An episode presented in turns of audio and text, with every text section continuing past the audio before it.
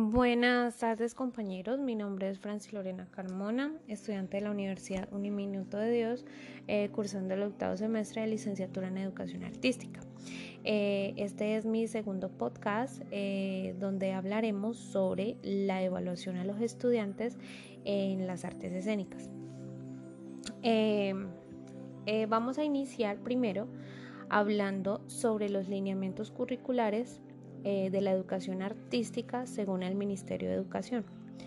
Eh, el estándar, que es la dimensión intrapersonal, eh, es donde vamos a crear textos en los que involucre un lenguaje verbal o no verbal, en los que descompone las situaciones propias de su cotidianidad en acciones teatrales. ¿Cuál será el logro esperado cuando terminemos esta actividad? Será que el niño haya desarrollado expresiones o sensaciones, sentimientos e ideas a través de símbolos o metáforas o a través de su cuerpo. Este será el logro que vamos a querer haber alcanzado. Entonces, eh, para ello eh, vamos a hablar de las dimensiones. Eh, hay unas dimensiones, según el ministerio, y según la etapa del niño, que en este caso eh, estamos hablando de una población de 7 a 11 años, eh, una población infantil, donde hay unas dimensiones que está la cognitiva, la artística, la corporal, comunicativa y la personal social. Hay otras más, pero para esta actividad solamente voy a utilizar esas, donde la cognitiva es la construcción del conocimiento, la artística es la capacidad donde el niño puede crear y expresar o apreciar múltiples lenguajes. El, corporal es donde el niño puede manifestar un lenguaje a través de su cuerpo. La comunicativa, que es donde él expresa conocimientos o ideas acerca de las cosas de la realidad. Y la personal social, que es el afianzamiento de la personalidad y la relación con su entorno. Bueno, y vamos, eh, pues se pueden preguntar qué, es la evaluación. La evaluación es el avance y los resultados de un proceso a partir de evidencias donde se garantiza eh, que la educación es pertinente y significativa para el estudiante y la sociedad. ¿sí? Es donde uno allí, como la misma palabra lo dice, donde evalúa unos resultados que donde hubo un proceso o un seguimiento y eh, de forma negativa o positiva.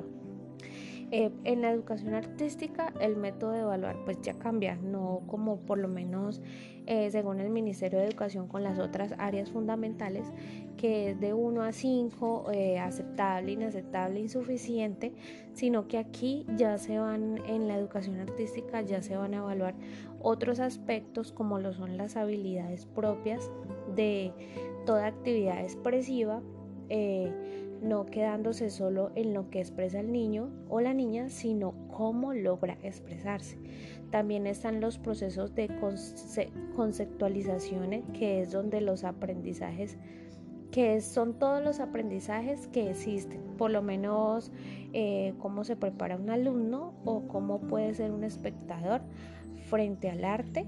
Y está la otra que es la adquisición de hábitos, que son los procedimientos que facilitan la expresión y el desarrollo, y el desarrollo estético de cada uno de los estudiantes.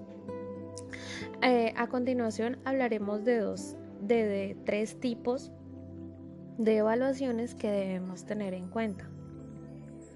Eh, tenemos lo que es la autoevaluación, que es entendida como el juicio que hace el alumno de su propio proceso de aprendizaje, donde me, por lo menos me, me evalúo yo mismo. Está la coevaluación, que es la acción evaluativa cooperativa donde los alumnos grupalmente se valoran el logro alcanzado de cada uno. Por lo menos yo evalúo a mi compañero, entonces esa es la coevaluación. Y la heteroevaluación es aquella donde el docente emite un juicio de valor o eh, respecto al desempeño en cuanto al proceso de aprendizaje. Em, ¿Qué estrategias voy a implementar para la actividad que voy a realizar? Em, primero se debe tener en cuenta qué voy a evaluar. Entonces, lo primero, eh, valorar la creatividad y la originalidad.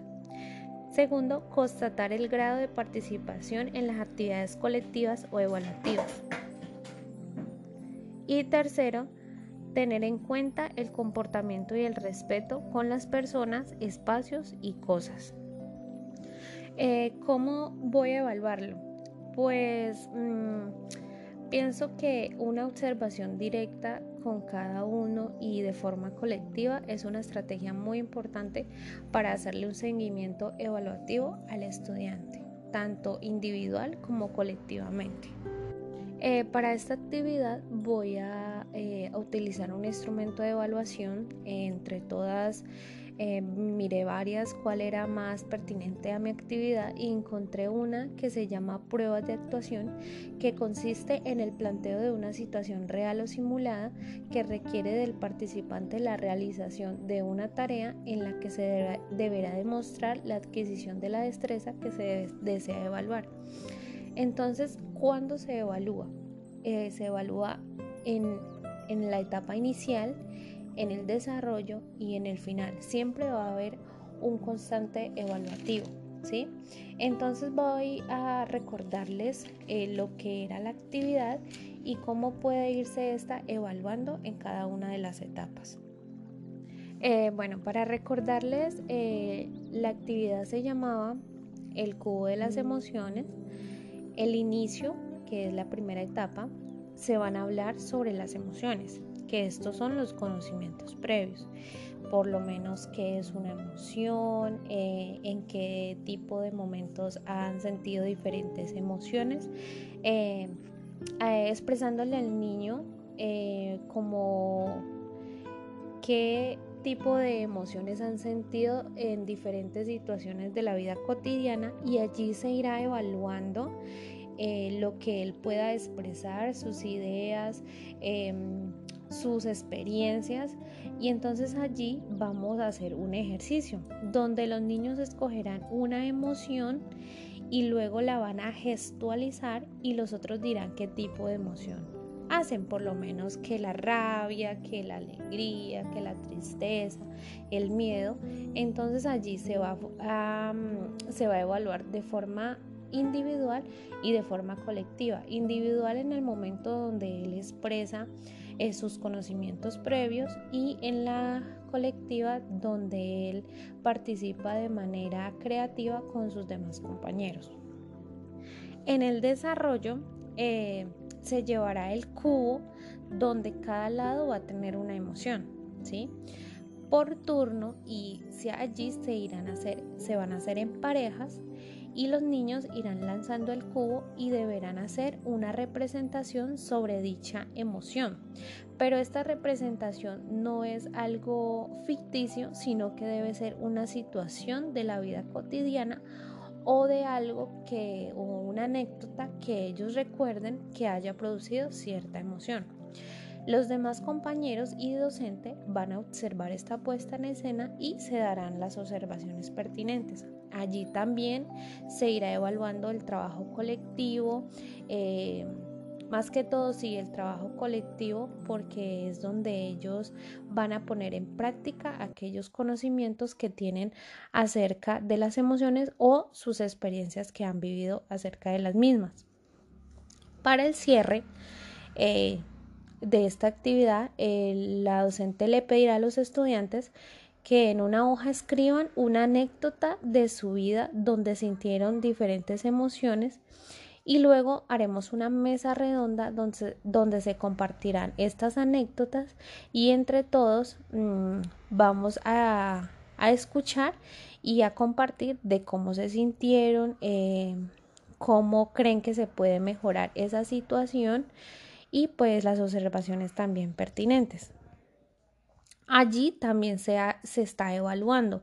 Ya ese, sería el cierre donde ellos eh, van a poner en práctica lo que es la escritura y van a, a escribir una experiencia que, que hayan tenido y la compartirán con sus compañeros. Allí se va a constatar qué fue lo que ellos sintieron, cómo creen que pueden mejorar o cómo se sintieron las otras personas que estaban allí con ellos, ¿sí? Entonces todas esas, eh, todas esas ideas que los niños comparten, todas esas hacen parte del proceso evaluativo. Bueno, y ya para finalizar eh, esto de, de esta charla sobre la evaluación, eh, tengo aquí a mi compañero Alejandro que nos va a compartir y a, y a recrear un poquito más esta charla con tres preguntas que le voy a hacer. Entonces, Alejandro, bienvenido, ¿cómo estás? Muy bien, muchas gracias, Lorena. Bueno, eh, te voy a hacer la primera pregunta. ¿Cree usted que es importante evaluar a los estudiantes? Sí, obviamente, porque si es necesario valorar eh, a los estudiantes para ver un resultado si es negativo o positivo frente a los procesos de aprendizaje que está adquiriendo.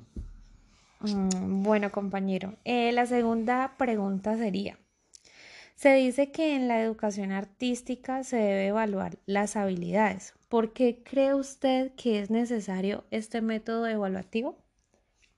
Eh, ese método evaluativo es necesario porque así el niño saca a relucir sus habilidades, lo bueno o en lo bueno que es, la o en lo malo que es, en lo que desconoce, en la manera de actuar.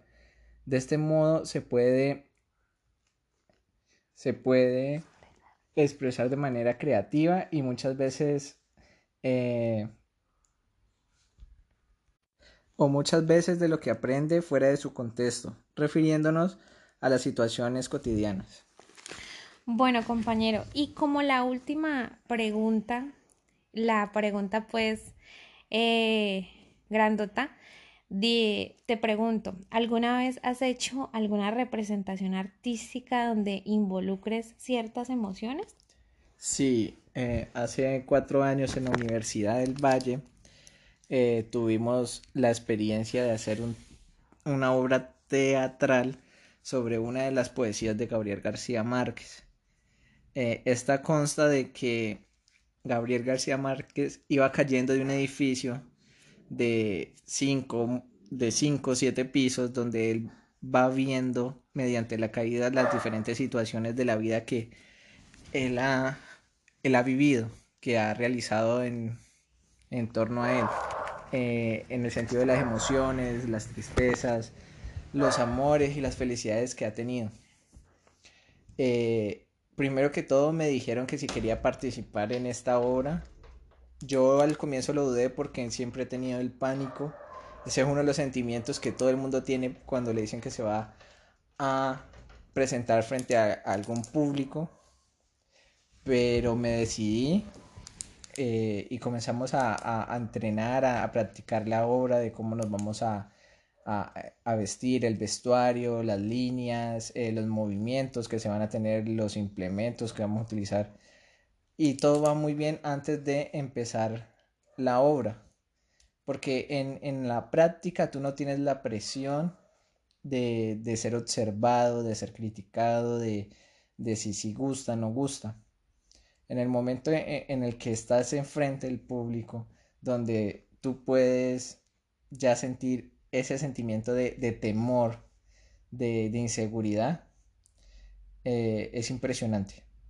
Entonces esos fueron los sentimientos que, en ese momento viví, que fue temor, inseguridad, pero al momento en que inicias y comienzas a meterte eh, en, en, la obra de teatro, en lo que tienes que hacer, sientes como una paz, una tranquilidad. Ya tú sigues porque lo practicaste, lo sabes hacer y terminas eh, no sé cómo expresarlo, como excitado, emocionado y feliz de, haber hecho la obra. Ah, bueno, compañero, qué chévere haber escuchado esa experiencia. Esa experiencia, pues, que nos sirve mucho de acerca de las emociones.